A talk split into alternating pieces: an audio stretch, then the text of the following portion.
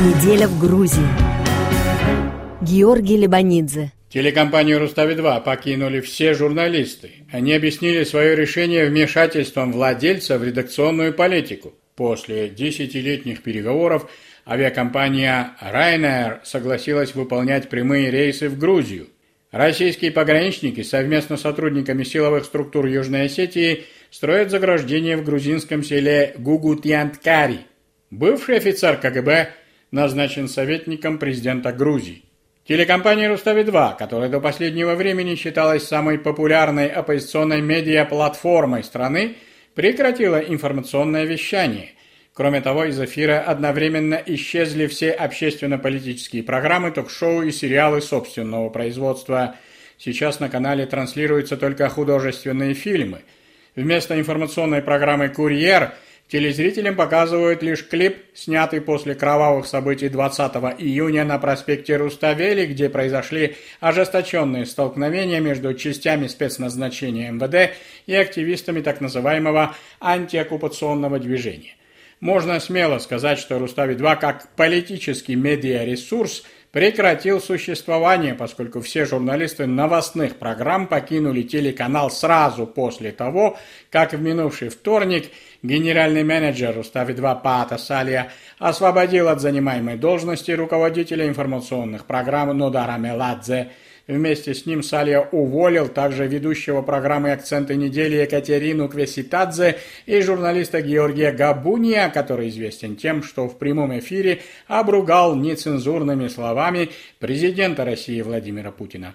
Салия объяснил свое решение тем, что уволенные журналисты якобы оспаривали справедливость вердикта Страсбургского суда по правам человека, объявившего законным владельцем Рустави-2 бизнесмена Кибара Халваши, близкого к правящей партии «Грузинская мечта».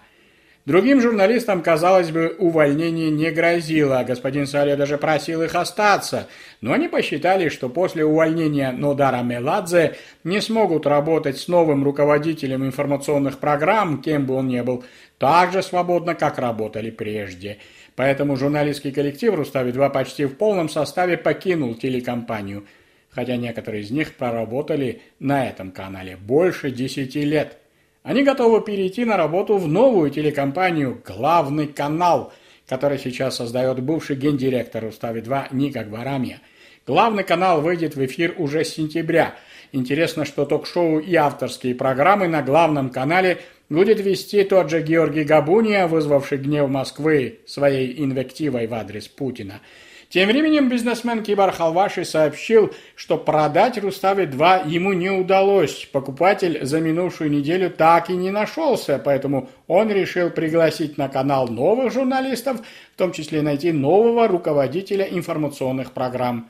Однако бывшие журналисты Рустави-2 предупреждают коллег, что согласившись работать на оккупированном, по их словам, телеканале, они тем самым нарушат корпоративную этику, поскольку Рустави-2, как считает прежний журналистский коллектив, уже полностью подконтролен правящей партии. Радостным событием минувшей недели стало согласие ирландской низкобюджетной авиакомпании Ryanair выполнять рейсы в Грузию – Переговоры велись 10 лет, но грузинская сторона медлила с принятием принципиальных решений. Например, затянулась реконструкция расширения аэровокзала в Кутаиси, но компромисса все-таки удалось достичь. Ryanair будет летать в европейские города не только из Кутаиси, но и из Тбилиси. Билеты на рейсы уже продаются. И цены, как всегда, щадящие. Например, билет Тбилиси-Милан-Тбилиси на Рождество сейчас можно купить всего за 70 евро – Представитель Ryanair сказал грузинским журналистам после подписания соглашения в Тбилиси, что в будущем году авиакомпания планирует выполнять рейсы и в другие европейские города.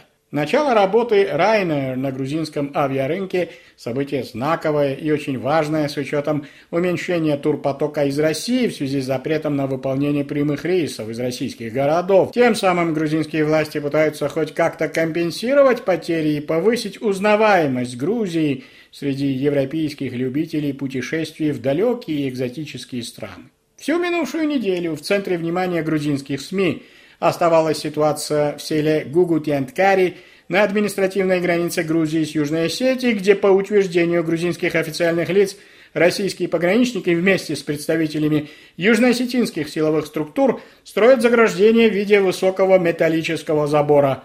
Этот забор проходит вдоль Гугудьянткари, затрагивая не только пастбища и колодцы, но и жилые дома – один из домов пришлось разрушить по приказу представителей силовых структур Южной Осетии. За ситуацией внимательно следят наблюдатели Европейской мониторинговой миссии, но работы по строительству заграждений продолжаются, несмотря на протесты, звучащие в Тбилиси, Вашингтоне и Брюсселе.